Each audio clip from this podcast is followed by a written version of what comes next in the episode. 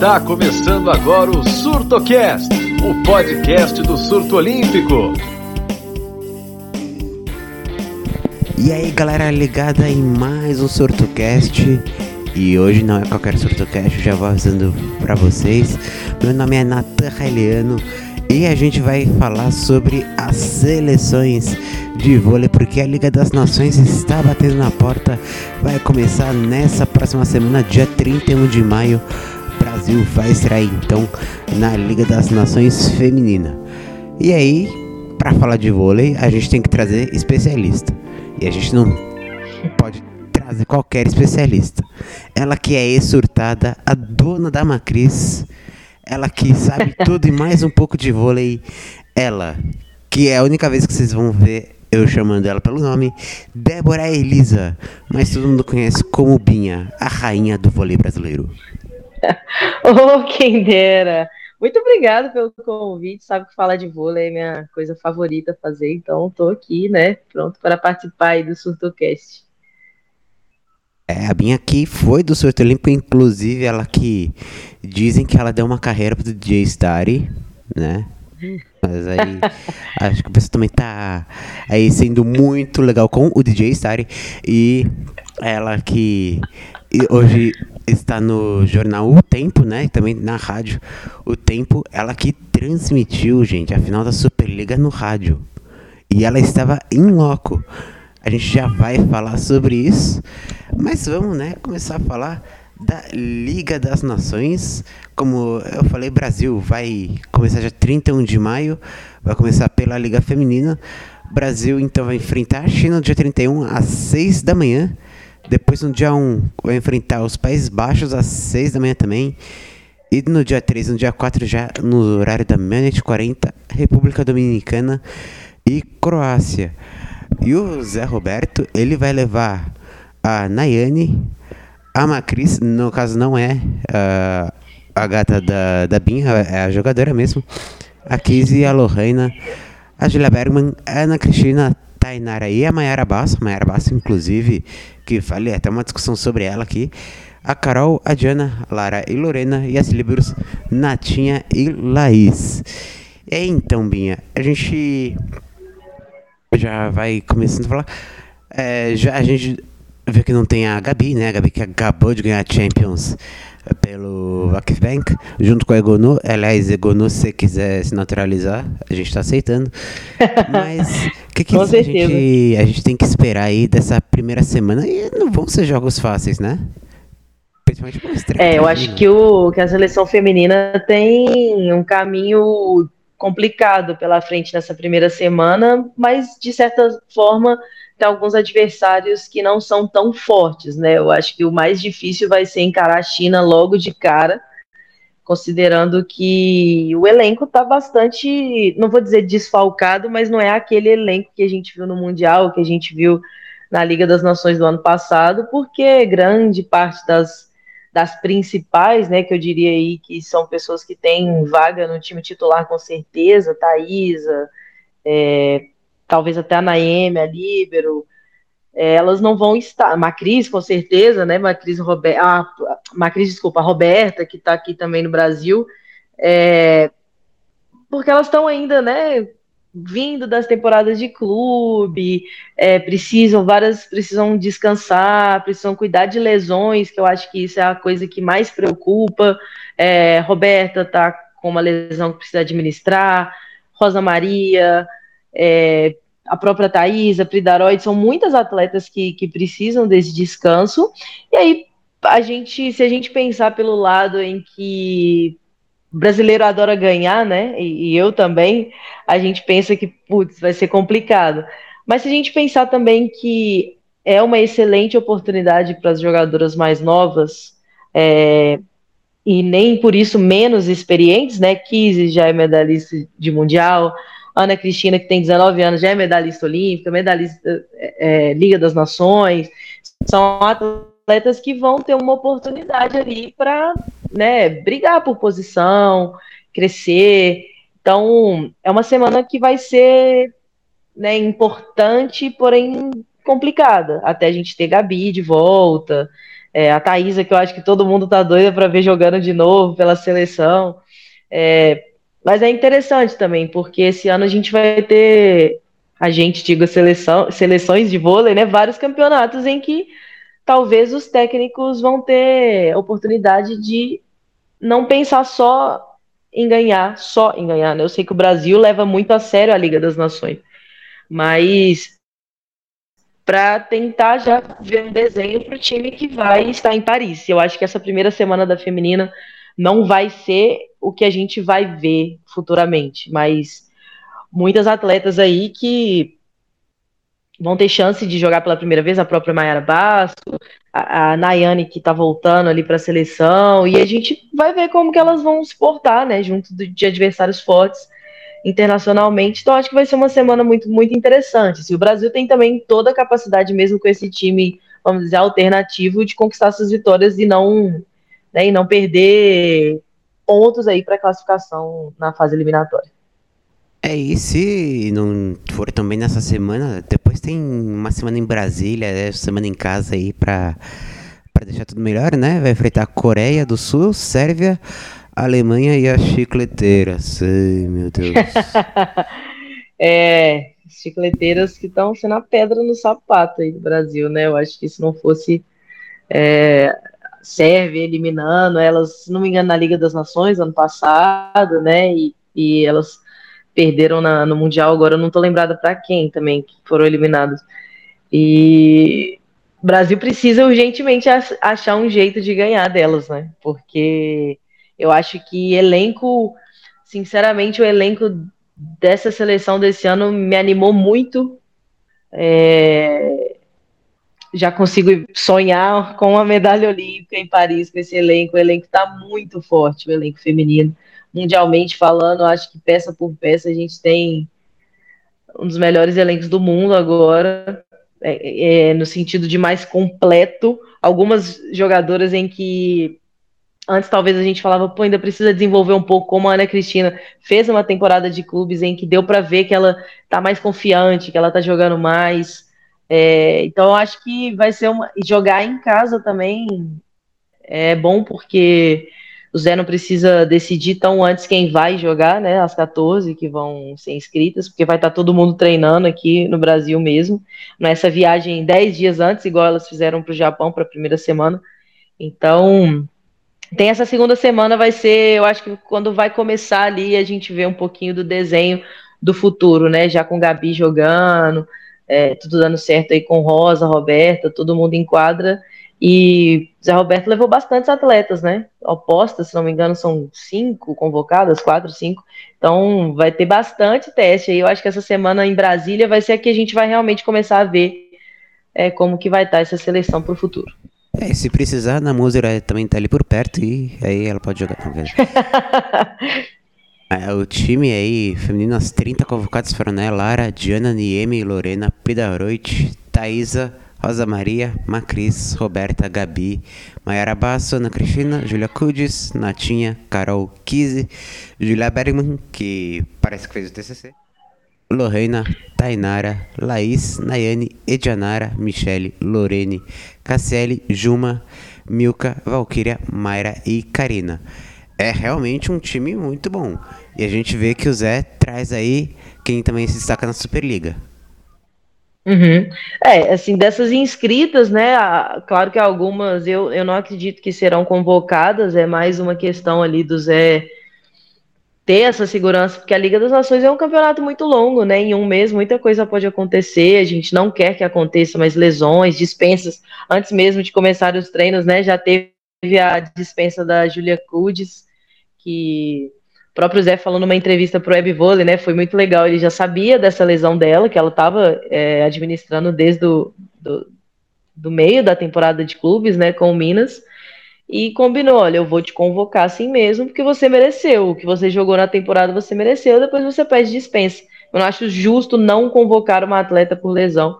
Então, tem várias atletas aí que ano passado a gente viu também, né? Foram inscritas a própria Milka, Michele, e não chegaram a ser convocadas. Eu não acho que, que Casielli, por exemplo, né? Posição de ponteiro é muito, muito competitiva, mas é um time muito forte. Eu acho que é que, e principalmente um time que tem, vamos dizer assim, profundidade, né? Porque hoje você ter Macris e você ter Roberta, qualquer uma que for titular, a gente está muito bem. É, e a gente viu isso, por exemplo, nos Jogos Olímpicos, que a Macris machucou e a Roberta entrou e não é, é não é, você não perde em qualidade, né? É, opostas mesmo no mundial. É, começou como titular, não estava bem, entrou a Lorene, que decidiu um jogo, aí no outro jogo o Kise entrou, não estava bem, Lorene entrou, também não decidiu, quem foi resolver foi a Tainara. Então, é um time que tem muita profundidade nas posições, né? E isso eu acho que é essencial quando você tem um técnico tão inteligente quanto o Zé Roberto, que sabe exatamente quem usar dependendo é, em qual time, dependendo de qual time vai enfrentar, dependendo de qual situação está enfrentando, às vezes num tie break, ele não vai colocar talvez a jogadora mais habilidosa, ele vai colocar uma que ele sabe que as outras, que a levantadora talvez confie mais.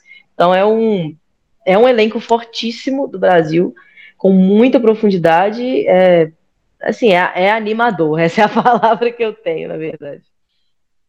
É, a gente espera que o Brasil vá para a fase final sem, sem nem, nenhuma dor, né? Vá, e com tranquilidade. Aí é só ver, né? Como, como que vai se portar na fase final. E aí vem sempre aquela pergunta. É, depois da derrota no Mundial, ano passado na final, é se o Brasil tem psicológico para essas horas. E é uma coisa que não se restringe ao vôlei, porque a gente viu na Copa do Mundo, né, o Brasil com a Croácia, psicológico nenhum. Uhum. É, parece que é um fenômeno do esporte brasileiro os atletas não terem psicológico, né? Mas dessa vez parece que a coisa tá, tá melhorando, né? Ah, eu espero que sim, né? Eu espero que levem muito a sério isso de essa a gente brinca no vôlei da síndrome do terceiro set, né? Que às vezes o time destrói o adversário nos dois primeiros sets e no terceiro deixa cair. É, o Brasil teve aí nos últimos anos uma síndrome de finais, né? Eu estava muito confiante no Mundial do ano passado.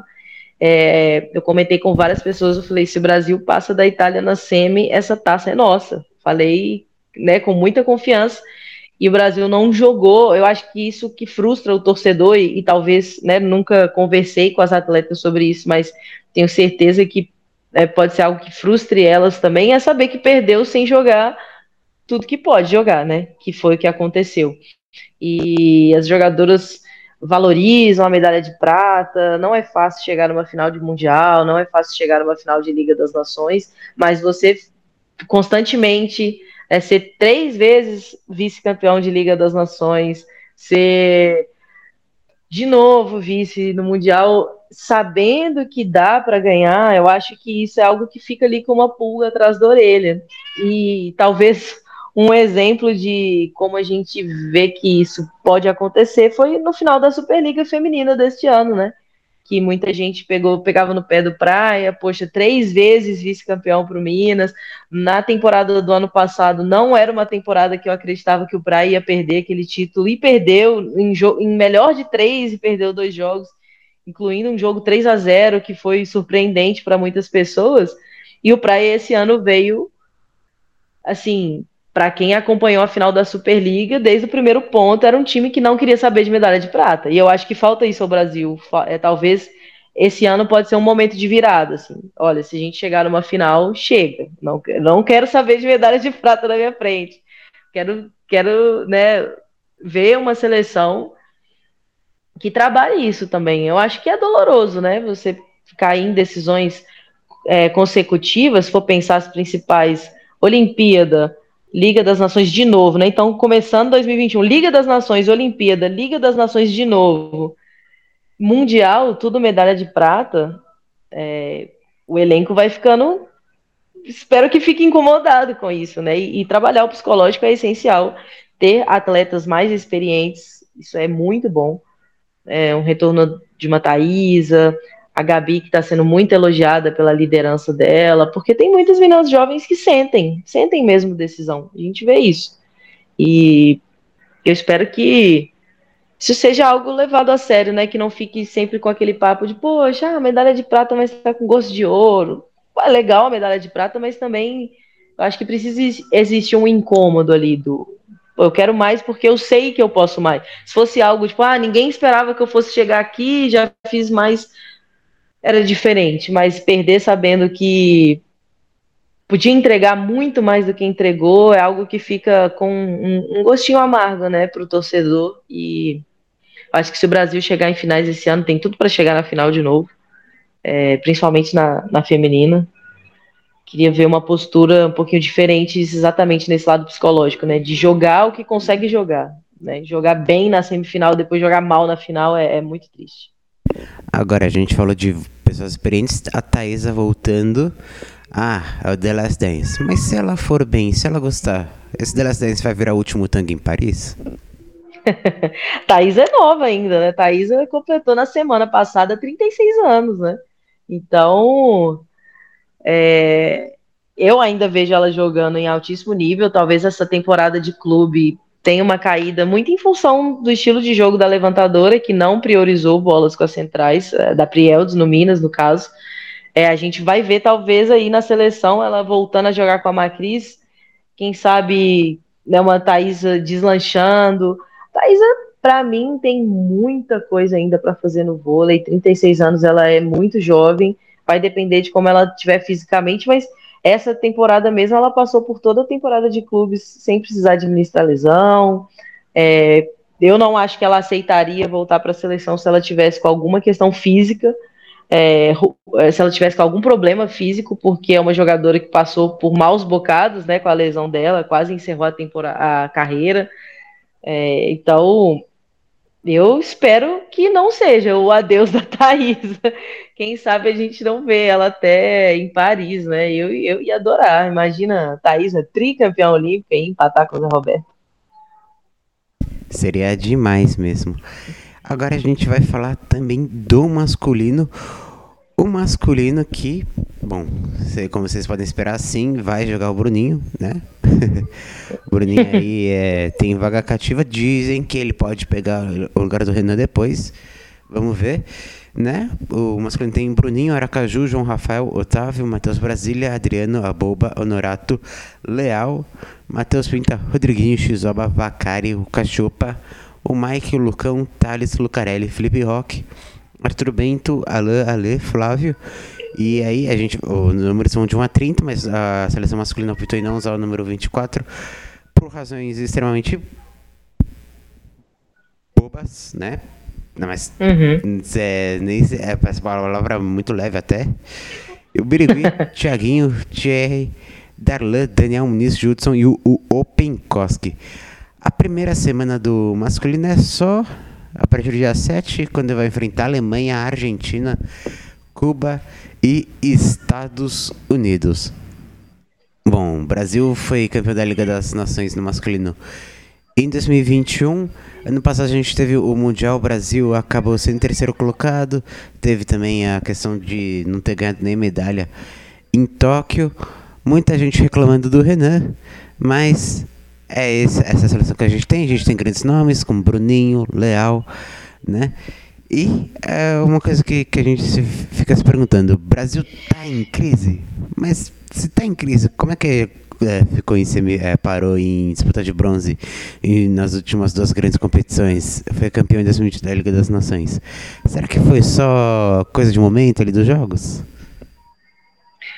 Ah, seleção masculina, para mim, hoje é uma grande incógnita, porque eu tenho minhas críticas ao, ao trabalho do Renan em coisas que a gente vê em jogo e também em elenco. É, eu acho que isso é algo que acontece na seleção masculina já antes do Renan, né? Que a gente vê que jogadores, às vezes, em posições reservas, estão ali pedindo passagem e acabam não ganhando chance é difícil saber o que o técnico vê no dia a dia, né, para decidir quem ele vai colocar como titular, mas a gente também vê, né, durante os jogos e são alguns atletas para mim que pedem passagem nas posições e acabam não tendo a mesma oportunidade.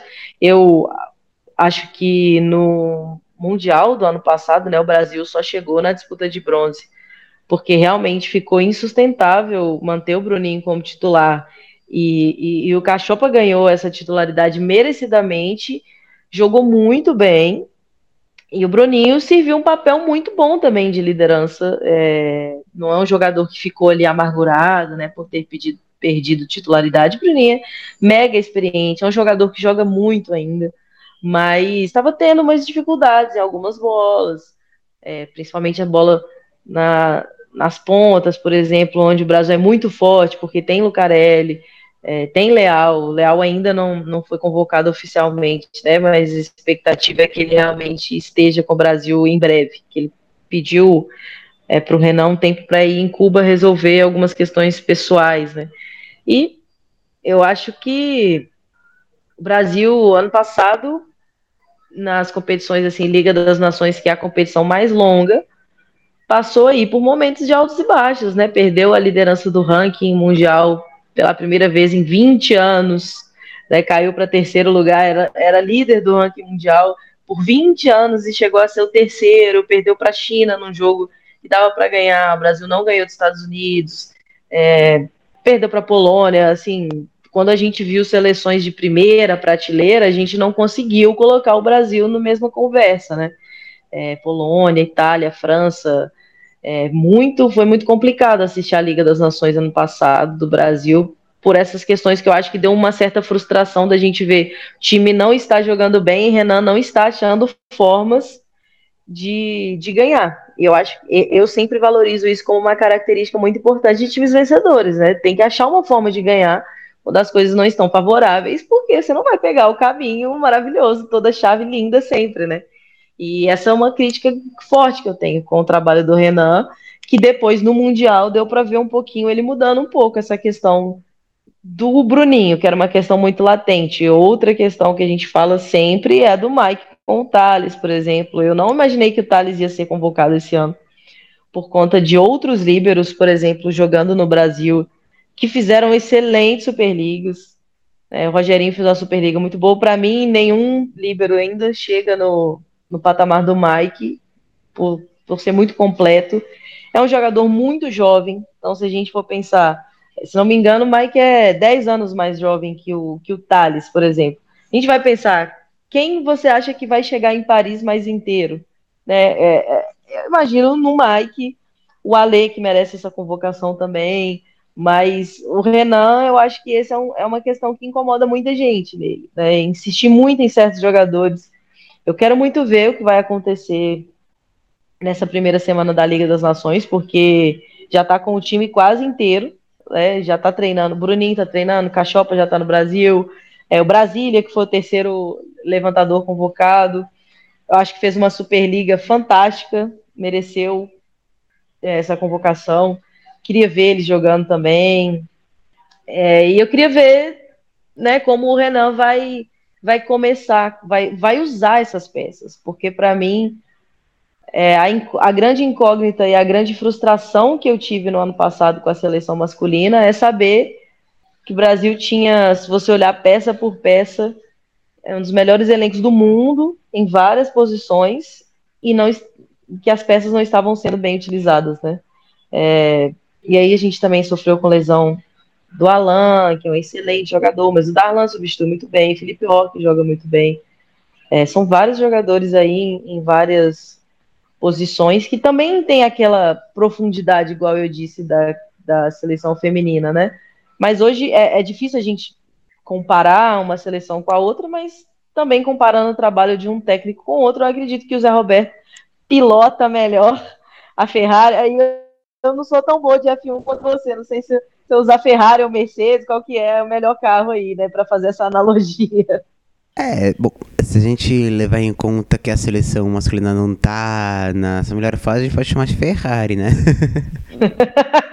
é, já teve o seu auge e hoje não é tanto aquela coisa, né? Talvez. Mas eu acho que o Renan talvez não, não tá pilotando tão bem essa, essa Ferrari que ele tem, né? E, e sabendo também, como a gente viu chegar num, numa disputa de bronze de mundial, que tem time para isso, elenco, tenho certeza que tem para isso.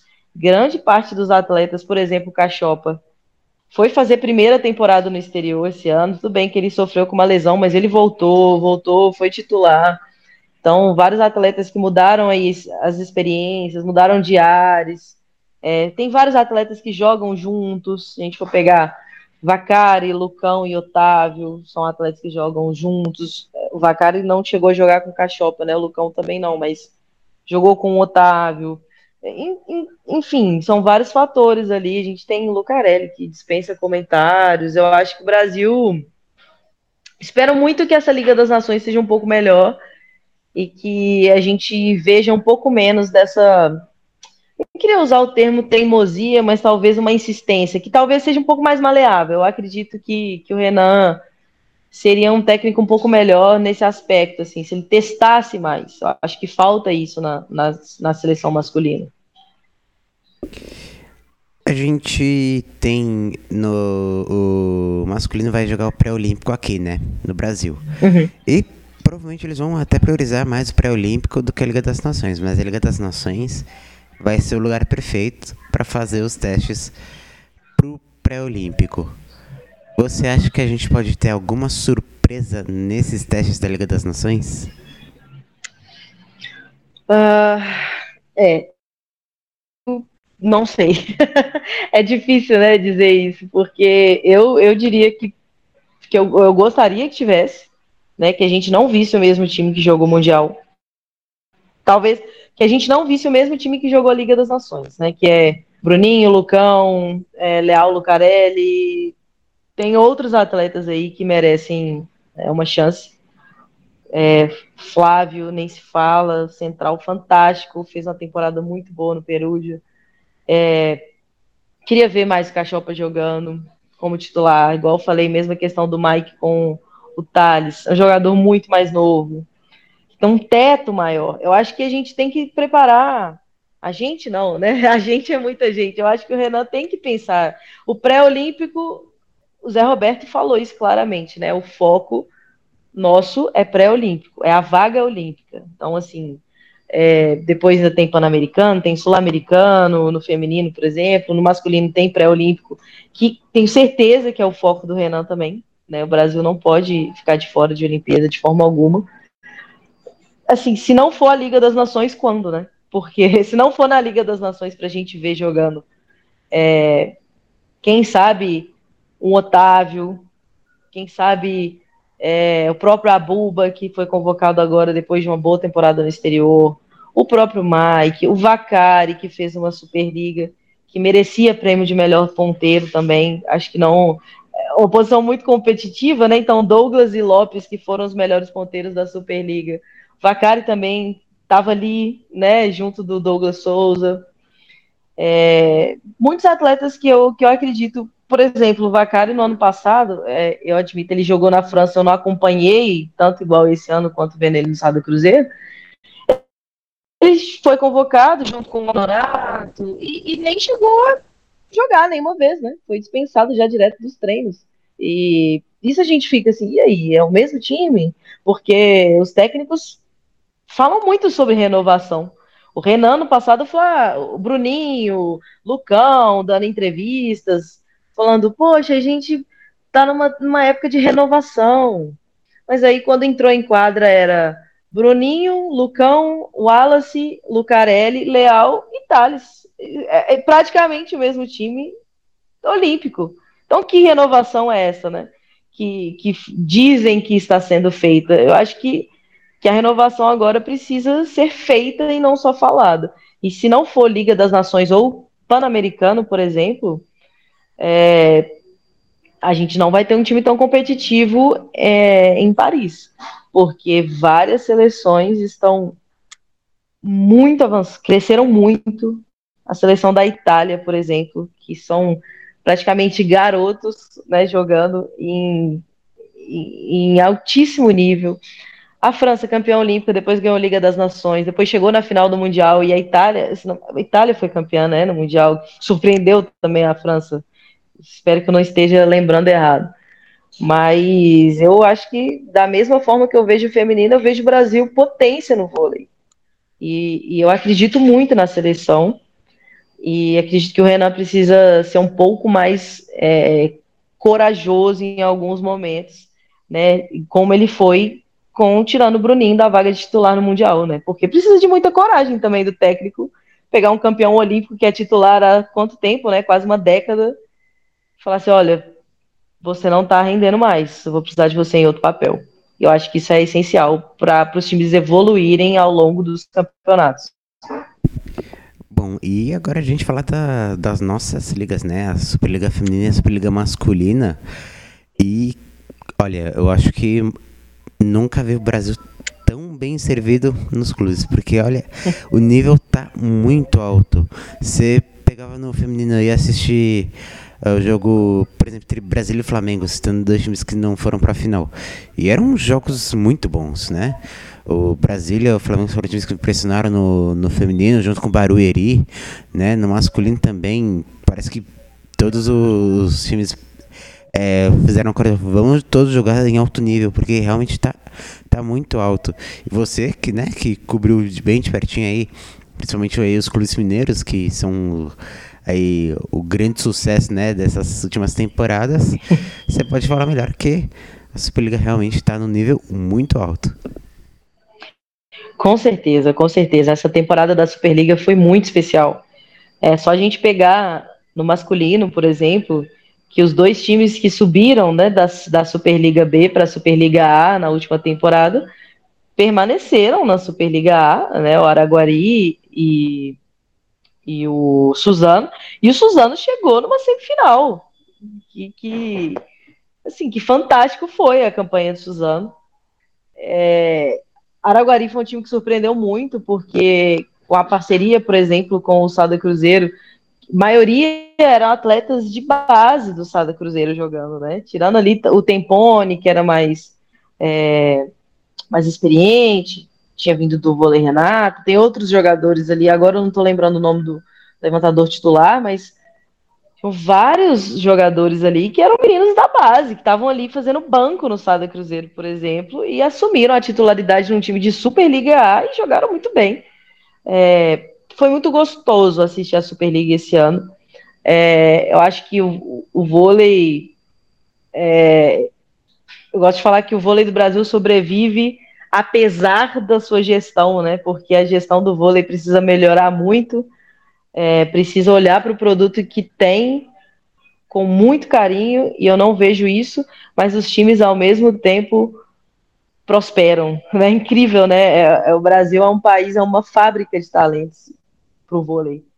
É, na feminina também, eu acompanho, acompanhei mais de perto jogos em loco, né? Mais do masculino.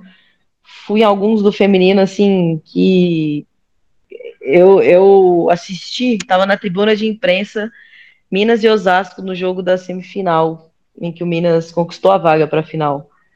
O ginásio estava lotado, assim, um jogo de altíssimo nível, altíssimo nível técnico. É, é legal é a gente ver também quanto mais gente sendo convocadas, pessoas novas sendo convocadas, né, recebendo convocação pela primeira vez, e também pessoas que atuam no país. A gente vê que isso, né? que está sendo na feminina mesmo, a gente tem um número altíssimo de atletas na masculina, é, alguns que foram agora pela primeira vez para o exterior, atletas que atuam aqui representando a nossa seleção. Isso mostra como que o nosso produto está forte, como que o vôlei nacional está forte. A Superliga é um nível muito alto. Eu, eu, tive várias conversas com o Felipe Ferraz, que é o técnico do Sada Cruzeiro, e ele citou isso em várias ocasiões, né? Em conversas ele poxa, Superliga esse ano o nível tá altíssimo, tá muito equilibrado. A gente não, não tem nenhum jogo mais que o time vai, vamos dizer assim, relaxado.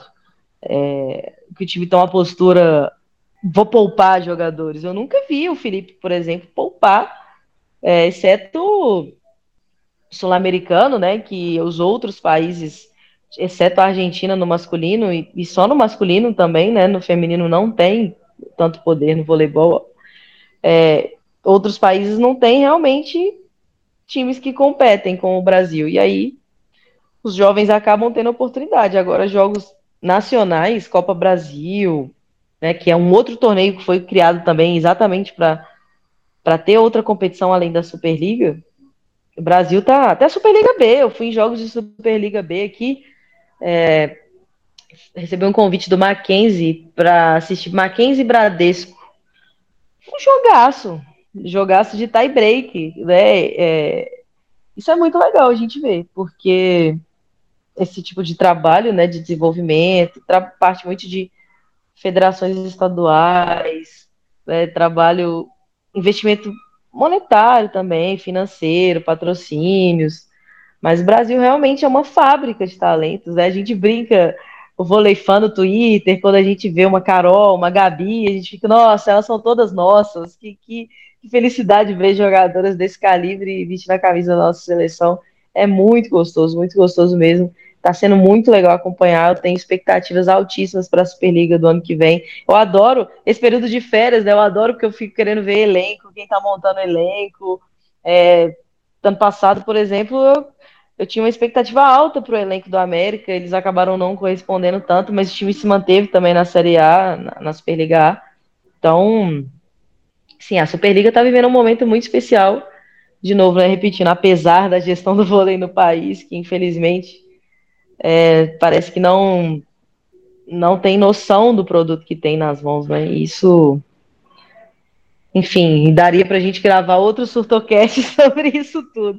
Mas com certeza a Superliga está maravilhosa e gosto muito de ver o vôlei nacional também. Acho que nós temos uma liga fantástica.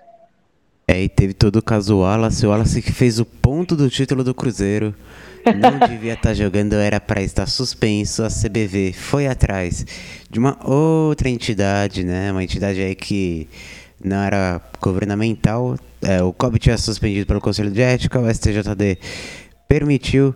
E aí, em vez de ser, agir com segurança e não deixar o Wallace jogar, permitiu, o Wallace fez o ponto de título. E aí, tivemos todo o enrolo. O COB suspendeu o Wallace por cinco anos.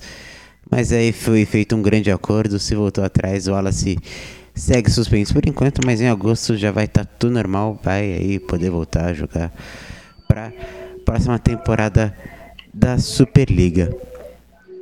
Mas uma pessoa muito importante estava lá em loco na final da Superliga, que no caso era a própria Binha.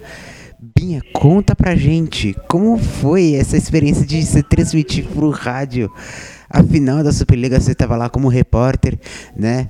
E com, conta pra gente, que, que isso é fantástico. Você. Porque era cobertura além da TV, né? Porque na, na Globo Aberta, né? Acabou o jogo, uhum. já acabou a transmissão.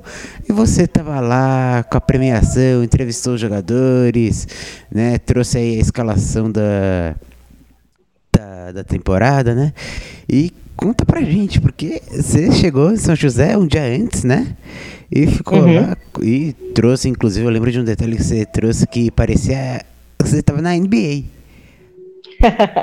é isso, o ginásio lá da, da Arena Farmaconde foi uma coisa que me chamou a atenção imediatamente quando a gente chegou em São José dos Campos. Eu nunca tinha, via, nunca tinha visitado São José dos Campos, foi uma cidade que eu achei linda de primeira, assim, tava várias coisas pareciam tudo muito novo, muito tecnológico, sabe, prédios enormes e tudo mais. É, eu falando assim parece que eu moro no interior, né? Mas BH o pessoal chama de, no Horizonte o pessoal chama de roça grande, mas é porque realmente foi foi muito surpreendente ver a arena da Farmaconde. Era uma arena muito nova, muito muito bonita e, e, a questão que eu lembrei da NBA é aquele telão, né, que, que tem as, os quatro telões assim bem no meio e era um ginásio maravilhoso. É, tinha uma coisa que eu lembro, né, que eu reparei, estava fazendo bastante frio num dia lá em São José dos Campos, mas do lado de dentro do ginásio não estava nem calor, não estava frio, estava um ambiente climatizado. Eu acho que isso para o vôlei é essencial. Quando está muito calor, está muito frio, os jogadores sentem né, essa variação de temperatura. É, assim, o ginásio, eu falei isso em vários lugares, eu fiz matéria, eu postei foto, foi uma coisa que me surpreendeu muito, foi muito legal ver. Conversei com pessoas de lá também, vários, é, até comentaristas, eu lembro que eu, é, se não me engano, Luiz Carlos Júnior, né, que ele narrou para o Sport TV, ele estava também assim, caramba, É, eu vi ele chegando junto do Nalberto, da Fabi, eles comentando que arena bonita, porque eles também não, não vão em loco sempre, né? Eles vão em loco mais nas fases finais, ali, playoffs. É, é, até aqui em BH mesmo, jogo, alguns jogos cheguei a encontrar com alguns narradores, comentaristas, e tava todo mundo maravilhado assim com a arena. Foi muito legal porque realmente é um investimento, né? É um, é, um patrocinador que botou dinheiro no time, botou dinheiro na arena, formou um time forte com atletas né, muito bons, botou realmente uma grana ali e ficou maravilhoso. Agora, a experiência de, de estar reportando para o rádio, cara, foi muito legal. É, rádio, igual eu disse para você, quando a gente estava batendo papo ali, tem sido uma surpresa muito agradável, assim, para mim. É, eu, antes de trabalhar no Jornal Tempo, eu, eu, confesso que eu nem ouvia muito rádio, né? Eu não. Eu ando de moto, né? Eu não ando de carro, e aí eu não, não tinha costume, mas no carro, quando a gente põe rádio, né? Não tinha costume de ouvir nada pela rádio. E aí começamos a trabalhar aqui no Jornal Tempo, agora na FM O Tempo, né? Que já era rádio nossa, mas tinha outro nome antes. E tive a oportunidade de participar de outras transmissões, futebol, Libertadores. E assim, é, estar ao vivo é algo que eu acho sensacional. Assim, é a primeira vez que eu estive ao vivo. Dá uma adrenalina, uma coisa gostosa que você fica assim, poxa, eu quero isso muito, quero isso várias vezes. E saber que a gente fez uma transmissão de final de Superliga foi muito especial. Estar dentro de quadra de Superliga é, para mim é muito gostoso também. Porque o vôlei, o esporte especializado em geral, né, que a gente chama os esportes olímpicos por aqui, é, tem uma proximidade muito grande. Talvez a gente não vê com o futebol. Tem vários colegas jornalistas de outros veículos que falam comigo assim, putz, não consigo fazer uma entrevista com fulano, não consigo fazer uma entrevista com ciclano, e eu, ah, se eu quero fazer uma entrevista sei lá, com o Mike, com o Vacari, com o Penkoski, com o Otávio, eu pego meu celular, eu tenho um WhatsApp, eu ligo, eu mando mensagem, sempre me atendem com maior carinho, com maior educação. Então, aí você tá ali na quadra, quer falar com o um atleta, é, até famílias, familiares, né, já acaba conhecendo. E, e é uma proximidade muito grande que a gente tem. Então, eu acabo que eu assim, você tem o lado da reportagem, mas também tem o lado que você começa até a torcer pela pessoa que você conhece mais, você tem uma relação maior e fica feliz quando ela tá feliz, tá comemorando e vem te dar um abraço e você dá o parabéns. Eu lembro, eu conversei muito com o Lopes depois da, da dessa final, ele foi MVP de novo. Eu falei, poxa, Lopes, que isso, cara, que, que, que carreira você tá criando agora, um, um cara de 25 anos e, e você tá ali na quadra e poder falar com os jogadores, muitos deles em um dos melhores momentos deles, né, que eles estão mais felizes. Tem o lado também de, poxa, você ter que entrevistar alguém que acabou de perder. Isso é difícil. É, você ter que transmitir de uma forma pô, respeitosa, mas mesmo assim, né, até mesmo na final da Superliga. E, e uma, uma coisa muito especial que aconteceu nessa também, e que eu tive a sorte de estar lá, que é a aposentadoria do William e do Vissoto, né? Que eles fizeram o último jogo. E assim, o William mesmo, depois do jogo, eu mal mal consegui falar com ele direito, de tanto que ele chorava. É, eu comentei com ele depois e falei, me lembrou aquela cena sua no pódio olímpico, né? Para quem acompanha, lembra do Serginho Escadinha abraçando ele o William quase assim, soluçando de tanto chorar, né? E aquilo ali me marcou muito. E ele tava assim, chorando tanto, e tinha muita família. Vissoto, eu tinha ido no Minas é, alguns umas semanas antes, entrevistei os dois, perguntando, e aí, né, tá dando frio na barriga, saber que vai parar. E o William, foi uma brincadeira até que a gente fez, que ele, ele foi uma quebra de expectativa. Ele, não, se pudesse acabar hoje, para mim tava bom. Ele falou assim, na entrevista, né? E aí, é, ele falou assim, ah, não, sou muito essa, essa dinâmica de treino, eu já estou um pouco cansado disso, eu gosto só de jogar, sou muito peladeiro. E aí, depois que acabou, falei, falei com o Bissoto, poxa, entrevistei vocês 15 dias atrás, você disse que estava tranquilo, que o coração estava tranquilo com a decisão, como está agora? Aí o Bissoto começou a chorar. Você é, tava tranquilo, agora não tá mais, né? Tô muito emocionado. E assim, poder transmitir isso foi muito legal, foi muito gostoso. É, fazer rádio é algo que eu tô criando um carinho muito grande, tenho muita oportunidade, levo noticiário de, de esportes olímpicos diariamente no nosso programa. É um espaço que eu tenho ali também muito bom. É, e, cara, é muito legal também ver muita gente falar que gostou, né, que está levando aí uma transmissão de qualidade, gratuitamente, né? A pessoa pode baixar aplicativo, pode pôr na rádio, pode pôr no YouTube, enfim. E estar perto, eu tinha acompanhado ano passado, curioso, né? A, a final da Superliga ano passado foi decidida em melhor de três. Eu fui nos dois primeiros jogos e no terceiro eu não tava. Não cheguei a ver a taça mesmo, né? Levantar a taça e tal. Dessa vez para mim foi a primeira vez.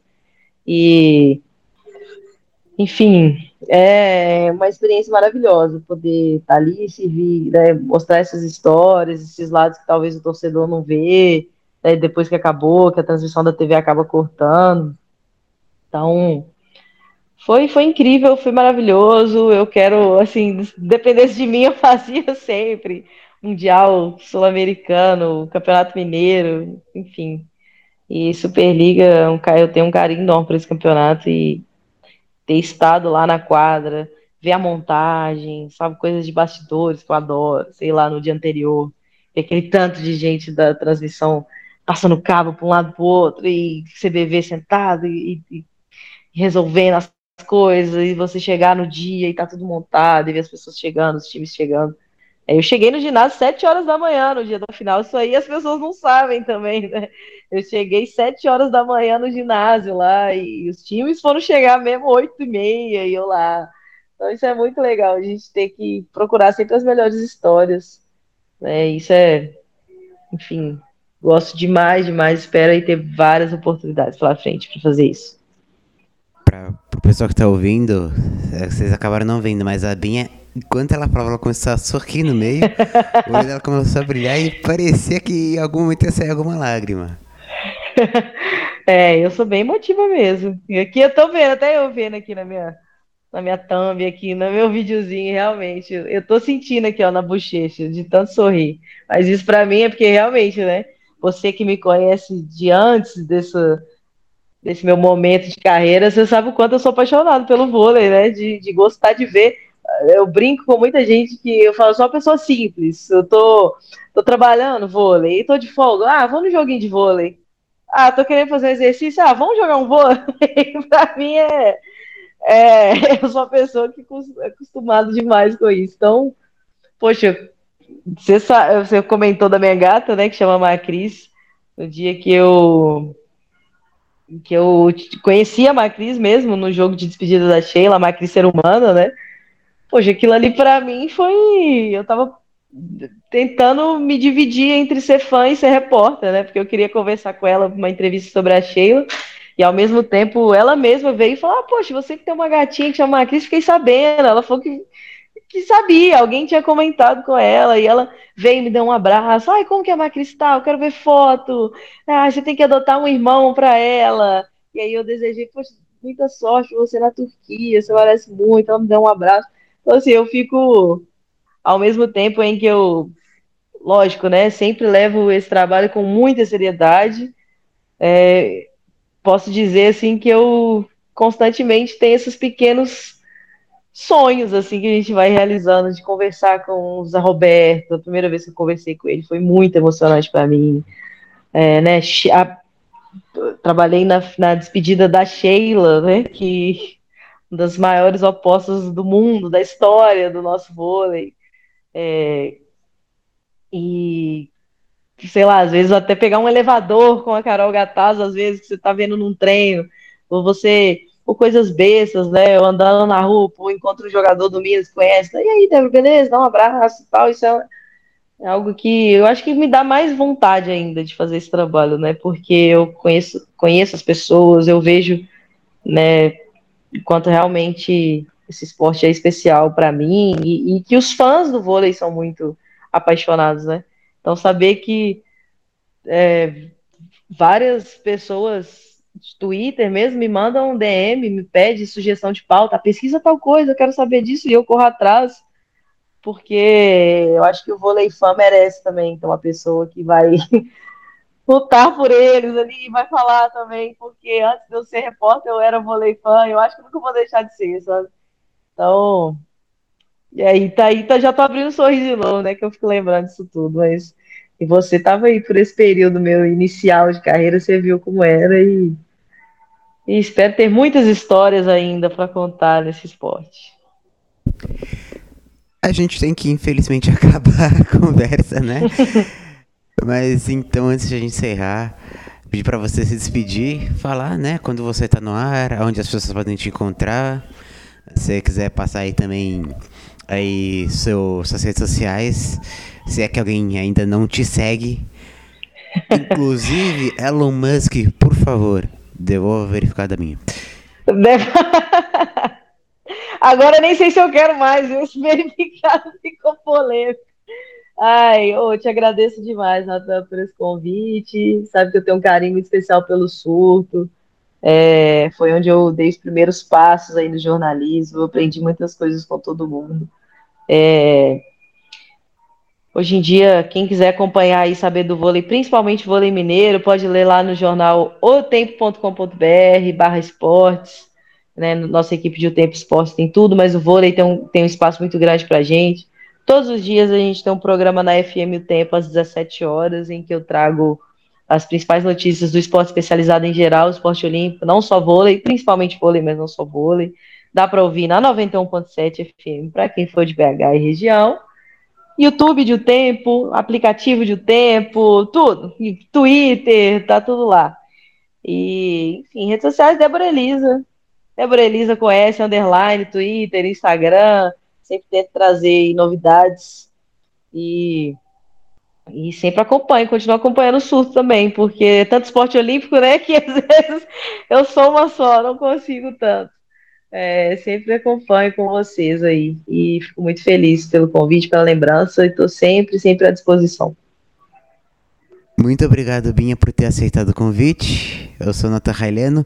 Redes sociais do Surto, arroba Surto Olímpico no Instagram, no Twitter e no TikTok, né? Estamos entrando aí no TikTok. Lembrando, campanha da Vaquinha para levar a Laura e a Nath para Paris 24, inclusive a Nath, que esteve com a Binha em um dos jogos aí do Minas na Superliga. Então, surtoolímpico.gmail.com, manda aí seu pix, tá? Pra ajudar a gente aí Paris 2024. Então sigam lá a Binha. Inclusive, gente, é obrigação de vocês. Gosta de vôlei? Segue a Binha. Não gosta de vôlei? Segue a Binha também, porque ela é muito legal. E fala muita coisa sobre esporte sem ser só aí o vôlei. Dito isso, muito obrigado de novo, Binha, pelo convite. Muito obrigado aí que você, você que esteve nesse SurtoCast com a gente. Compartilha esse SurtoCast aí com o pessoal. E não se esqueça, dia 31 de maio começa a Liga das Nações pro Brasil. Brasil e China, 6 da manhã. Acorda cedo aí, liga no Sport TV pra acompanhar o jogo. Pra quem não vai acompanhar o jogo, vai ter texto no surto. Provavelmente vai ter texto no tempo, provavelmente também escrito pela Binha. E aí, então a gente vai ficando por aqui. Um beijo.